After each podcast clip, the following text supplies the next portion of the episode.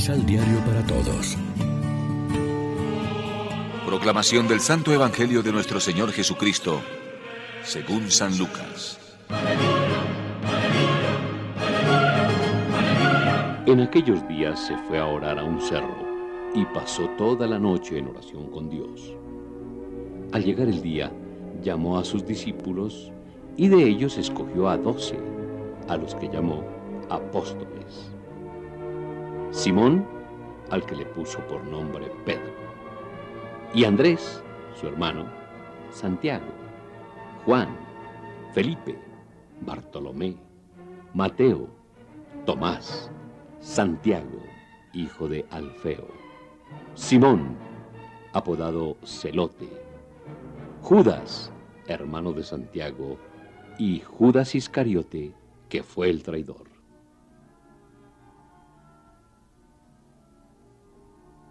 Bajando con ellos, Jesús se detuvo en un llano. Con él estaba un grupo impresionante de discípulos suyos y un pueblo numeroso procedente de toda Judea y de Jerusalén, como también de la costa de Tiro y de Sidón. Habían venido a oírlo y para que los sanara de sus enfermedades. Sanaba también a los atormentados por espíritus malos y toda esa gente trataba de tocarlo porque de él salía una fuerza que los sanaba a todos. Lección Divina En este jueves 28 de octubre la iglesia se viste de rojo para celebrar la fiesta de los santos apóstoles Simón y Judas y como siempre nos alimentamos con el pan de la palabra. La elección de los apóstoles es un momento importante. Lucas recuerda que Jesús pasó la noche anterior en oración. El número seguramente se debió a un motivo simbólico, uno por cada una de las doce tribus de Israel. En esa lista aparecen los dos apóstoles que hoy recordamos, Simón Celotes y Judas el de Santiago, o Tadeo. A todos los nombró apóstoles, o sea, enviados, mensajeros. Nosotros formamos parte de una iglesia que no solo tiene como punto de referencia a Cristo y a su Espíritu, sino que es apostólica, construida visiblemente sobre los apóstoles y sus sucesores, el colegio episcopal con el Papa al frente.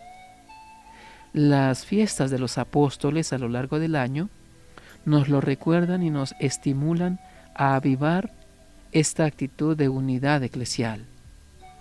El Evangelio nos narra una intervención de San Judas en la última cena. Preguntó a Jesús, Señor, ¿qué pasa para que te vayas a manifestar a nosotros y no al mundo? En la antífona de la comunión de la misa de este día se nos recuerda parte de la respuesta de Jesús. El que me ama guardará mi palabra, y mi Padre lo amará, y vendremos a él y haremos morada en él. No importa mucho si son abundantes o no nuestros talentos o si es muy notorio nuestro puesto en la comunidad.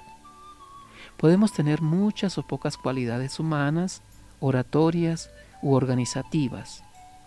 No todos tienen madera de líderes ni traza de fundadores o de constructores de grandes obras, pero debemos saber colocar también desde la sombra con espíritu de iglesia lo importante es que en la comunidad cada uno aporte su granito de arena para que nuestro mundo sea iluminado y fermentado por la buena noticia del amor de Dios que se nos ha manifestado en Cristo Jesús. Reflexionemos. Nos esforzamos por convertir nuestro corazón buscando cada día conformar nuestra vida con el Evangelio de Cristo.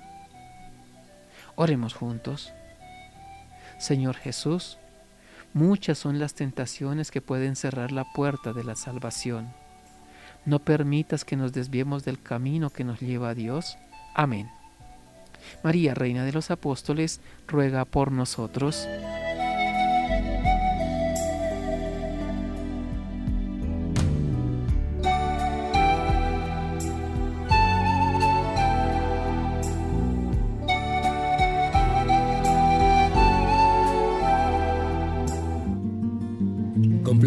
Ocho pasos de la Alexio Divina adquiriendo el emisal Pan de la Palabra en Librería San Pablo o distribuidores.